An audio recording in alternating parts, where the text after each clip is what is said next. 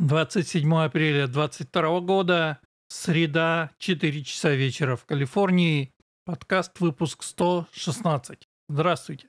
Ну что же, традиционно, пока еще смотрим на коронавирус, смертей в США на текущий момент 1 миллион 19 тысяч 572 человека. Топ-5 штатов по смертям за вчера, за один день. На первом месте Кентаки 50, на втором Калифорния 44, потом Джорджия, Монтана и Западная Вирджиния. Флорида на 28 месте, там традиционно ноль. Поток новостей про ковид сильно уменьшился. В подборке линков недели от Стаса есть всего лишь один линк на статью в Washington Examiner, который говорит следующее. Вердикт на локдауны, то есть на то, чтобы закрывать людей в помещениях и чтобы они там сидели, чем мы занимались наверное, полтора года из этих двух. Вердикт такой. Высокая цена, минимальные преимущества. То есть от этих локдаунов никакого толку не было. Не буду читать новости. Новостей довольно много, но ничего такого выдающегося за неделю не произошло, кроме одного. Я думаю, что вы и сами об этом знаете или слышали, но все-таки. Твиттер, который хотел купить миллиардер Илон Маск таки прогнулся и согласился на продажу. Причем согласился не сразу, потому что, во-первых, в совете директоров Твиттера сидят, понятное дело, леваки, и Твиттер, по сути, является одним из рупоров демократов и демократической партии, так же, как Facebook, так же, как отчасти Google. Поэтому, когда приходит человек с очень большими деньгами, который довольно давно занимается тонким троллингом на этом самом Твиттере и предлагает купить, не скрывая зачем, то есть декларируя как принцип платформы free speech и желание сделать Твиттер действительно местом для обсуждения без цензуры. Вы понимаете, леваки э, в ужасе. И там совет директоров, естественно, отказывает.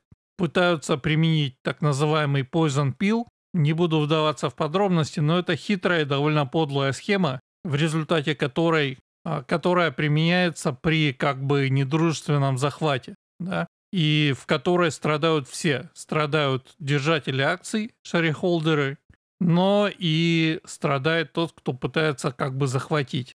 Однако, спустя буквально неделю после всего вот этого, а именно уже на этой неделе, по-моему, в понедельник, выяснилось, что сами шарехолдеры, то есть держатели акций, со своей бордой, со своим советом директоров вовсе не согласны, потому что Илон Маск предложил очень хорошую цену. Он предложил цену больше, чем за акцию, да, чем та стоимость, которая была где-то в феврале зафиксирована. Сейчас, по-моему, еще меньше эта цена. Я имею в виду рыночную. И вот такой парадокс. Это публичная компания, где акционеры имеют вес. И акционеры сказали своему совету директору, по чуваки, а вы не охренели ли отказываться от таких денег и от таких сделок? А Маск, это такая интересная подробность, он собирается вывести компанию с рынка. То есть Twitter публичная компания и, соответственно, управление публичное, да, и как бы шерхолдеры, держатели акций, в зависимости от того, у кого сколько акций, имеют вес.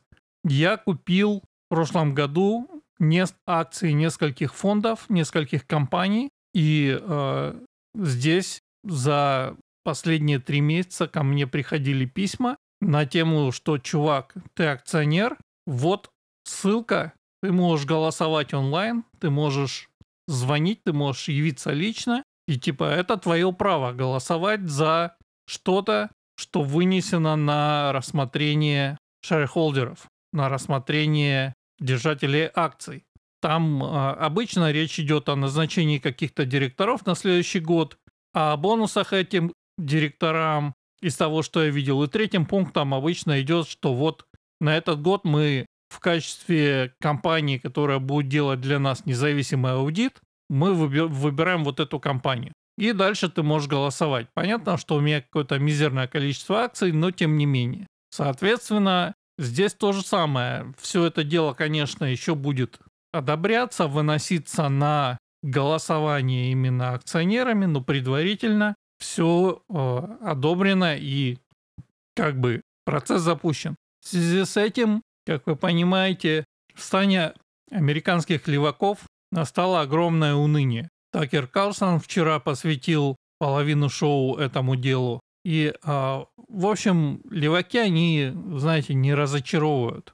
Я напомню правило номер один. Если левак говорит, что он что-то, вернее, обвиняет кого-то в том, что кто-то что-то сделал или собирается сделать, значит, леваки сами это сделали уже точно. В эфир э, MSNBC, это который ультралевый канал, просто даже левее, чем CNN, пришел какой-то клоун, который начал рассказывать, что как же так, впереди выборы, и вот миллиардер, который вот таких взглядов, он же может повлиять, он же может, вы понимаете, забанить кого-нибудь и таким образом повлиять на выборы, да? Он же может сделать так называемый shadow ban, когда а, человек не знает, что он, например, не получает всю информацию. Это то, чем славится Facebook в частности. Тебе делают shadow ban, и ты перестаешь кого-то видеть просто в своей ленте. Просто, просто как бы тебе не показывают кусок информации.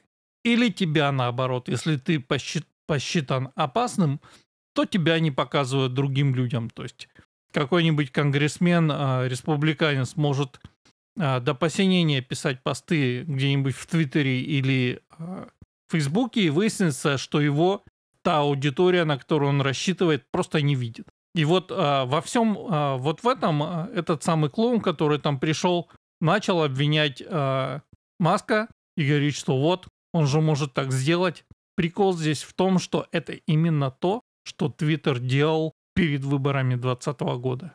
И Твиттер, и Фейсбук, я напомню, бан президента Трампа, бан других людей, вот эти вот шадоу-баны и, и э, все прочее. И, в общем, и Твиттер занимался всем вот этим до последнего. Буквально до неделю назад. Да? Я, помните, говорил, что много народу уходило забаненные на альтернативные платформы. Канал э, Такера Карлсона, это канал Fox News на Твиттере, тоже забанен, понимаете, да? И так далее. И, соответственно, там я пошел почитал э, Твиттер э, по хэштегу, я пошел почитал Reddit, везде мудовое рыдание, рассказы про то, что ой, он же сейчас вернет Трампа. Трамп уже сказал, что Маск молодец, но возвращаться он не будет.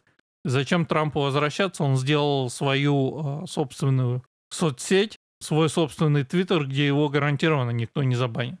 Тем не менее, все вот эти страшилки, сейчас в твиттер придут белые супремасисты, сейчас в твиттер набегут э, альтрайты и все прочее. В общем, выглядит это все крайне смешно, учитывая, что все эти годы Твиттер был гнездом альтлефтов э, и, э, значит, BLM расистов и э, всего, всего вот этого. То есть ровно по, по списку то, чего боятся леваки, то, что, в чем они обвиняют Маска и так далее, это все то, что они делали все это время. И Твиттер позволял им делать все это время, ограждая их от любых сторонних мнений, баня неугодных политических оппонентов а, в один клик. Я надеюсь, что это все изменится. При этом а, Маск э, уже сделал следующий твит, где разъяснил свое понятие а, free. И по сути он говорит следующее. Speech – это все, что не запрещено законом. Точка. Там есть тонкие моменты, например, hate crime, да, когда а, какая-нибудь гадость пишется кон- конкретно вот с ненавистью кому-то, да, там, неважно кому, к белым, к черным, к евреям, кому хочешь вроде бы закон за хейт-крайм преследуют. Так что как бы банить идиотов, школьников, э, троллей и э, двачеров и им подобных маску все равно придется. Но как бы обмен мнениями в рамках закона сейчас будет происходить как бы на двусторонней основе. То есть э, консерваторы и правые, которых затыкали, сейчас смогут сказать что-то в ответ без боязни, что их забанят. Точно так же, как э, политики правые всех уровней будут знать, что их не будут банить на Твиттере просто потому, что они э, республиканцы и перебегают дорогу кому-то, э, какому-то демократу, который тоже лезет во, во власть, как это было, да? Когда там два кандидата и э, республиканцы начинают прижимать во всех соцсетях. В общем, ничего особо ужасного не произойдет. Есть разные опасения, например, Маск по другим бизнесам, в частности, в частности по Тесле, прочно связан с Китаем, потому что Китай это для него рынок. И э, вопрос, что будет делать Маск, как он будет реагировать на попытки, например, Китая как-то повлиять на это все, будет ли он прогибаться под Китай, неизвестно. Но, например, в подборке по хэштегам, то, что я видел, очень много постов с фотографией Маска и с, с надписями на индусском языке. Не помню какой у них там язык, но, в общем, видно, что индусский. Почему? Потому что в Твиттере, который ин, индусский, который как бы работает на индусский рынок в этом сегменте, была введена правительственная цензура. То есть правительство надавило на Твиттер, Твиттер врубил цензуру, и там давит какую-то оппозицию, какие-то непопулярные мнения, и вот это все. И э, была новость, что все это дело сейчас то ли отключили, то ли собираются отключить. В общем, индусы прыгают от радости, потому что вот у них теперь тоже свобода. Да, цена сделки, забыл сказать. 45 или, по-моему, 47 а, миллиардов долларов. И уже подтянулись эксперты всех уровней на Лепре и в других местах, которые рассказывают про то, что зачем а, Маску это надо, да он ничего не изменит, да он только деньги хочет зарабатывать. Ну, короче, очередной бред от людей, которые ничего ни в чем не понимают и э, судят о мире, исходя из э, того, что они видят, э, когда пошли в сортир и сидят где-нибудь в своем Зажопинске. Вот то, что они видят в это мутное окошко сортира, да, вот поэтому по этой картине они строят э, мнение об окружающем мире. Мы, конечно, увидим, но в целом это довольно серьезная победа именно для free speech, для свободы слова. И характерно, что это сделано в совершенно правильный момент перед выборами. Так что к выборам я надеюсь, что Твиттер будет свободен от цензуры и предвзятости и, наконец-то, начнется какое-то не одностороннее обсуждение, которое переходит в пропаганду, да, а начнется такой обмен мнениями, который а, двухсторонний и где консервативные взгляды не задавлены. Должно быть интересно. Я думаю, что сейчас многие, кого забанили, их разбанят, они вернутся с альтернативных платформ, и скоро будет весело. На этом, в общем, все. Это была тема подкаста, поэтому подкаст короткий. Ну, в общем, прощаюсь на этом и услышимся через неделю. Пока.